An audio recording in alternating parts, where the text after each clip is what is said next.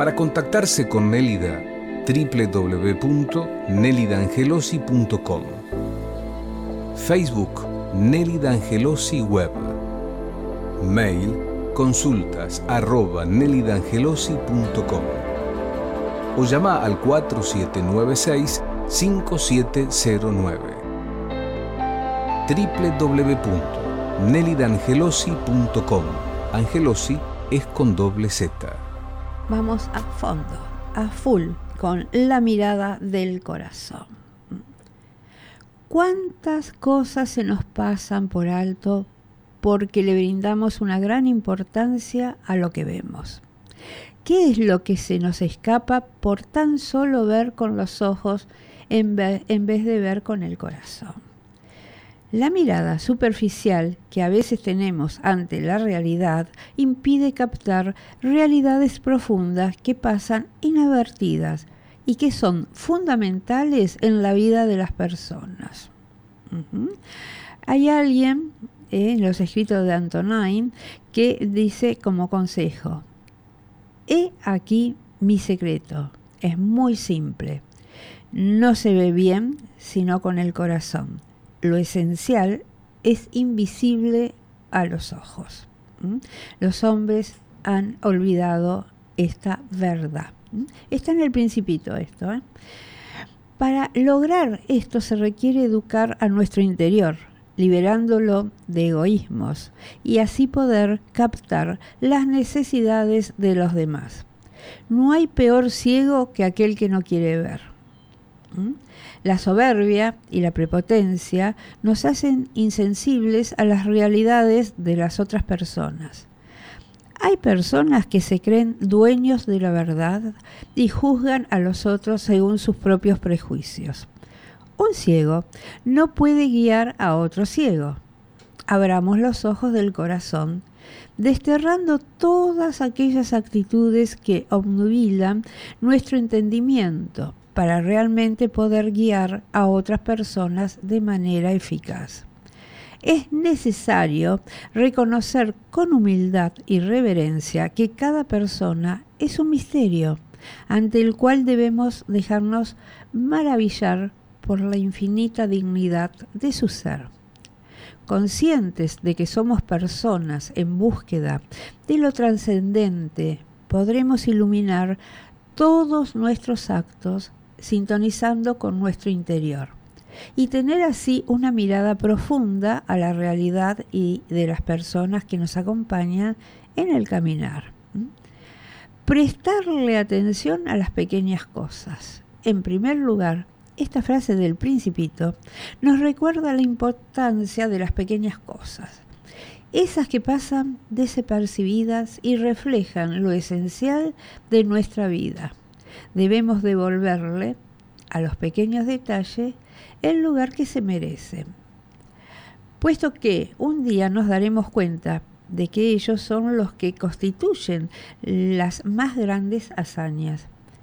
Las pequeñas cosas solemos pasarlas por alto, no dándoles el valor que merecen. Eso, con el tiempo, puede generarnos tristezas y remordimientos. Lo que para muchos es poco, para otros es mucho. Por eso debemos apreciar cosas tan simples como los buenos días con un beso o un gesto de cariño. Si tu pareja, tu familia o, o vos mismo te reclamás la presencia de los pequeños placeres, hazle caso, pues son los que te hacen grande y conforman el aroma de los recuerdos siempre recordá que de la misma forma que un mar está compuesto por gotitas de agua, un día por diminutos segundos y una vida por infinidad de experiencias. El amor se forma con los pequeños detalles y tú te compones de cada una de esas pequeñas cosas que vives y que te hacen único. Todo el mundo trata de realizar algo grande sin darse cuenta de que la vida se compone de lo más básico.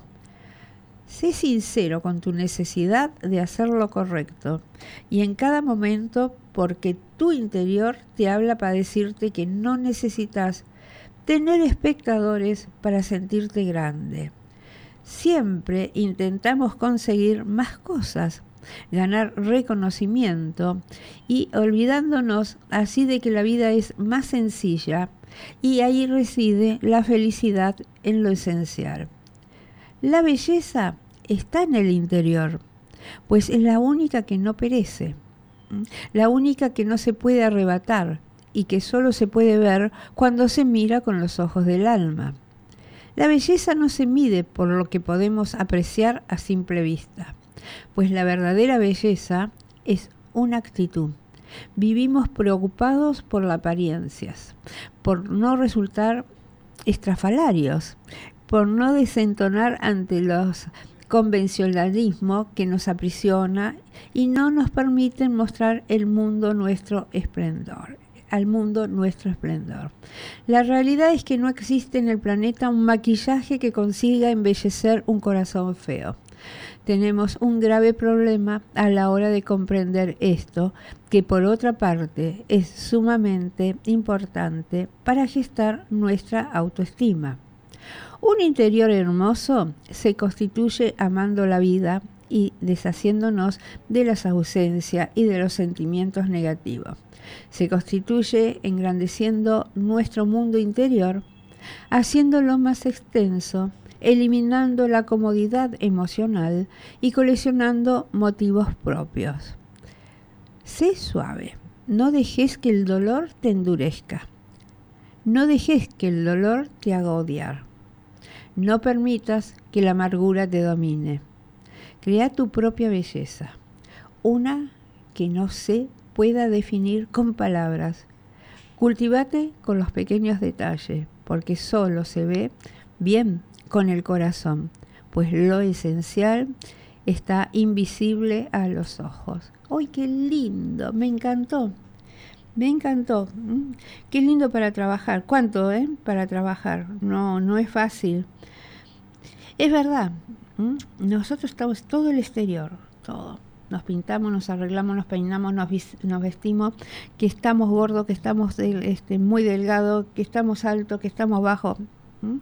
Todo el exterior. Y el corazón y el alma. Está buenísimo esto. ¿eh? Yo lo había leído ayer y me pareció muy, muy interesante. Y ahora que lo vuelvo a leer, y lo leo ahora en voz alta, eh, me encantó el mensaje.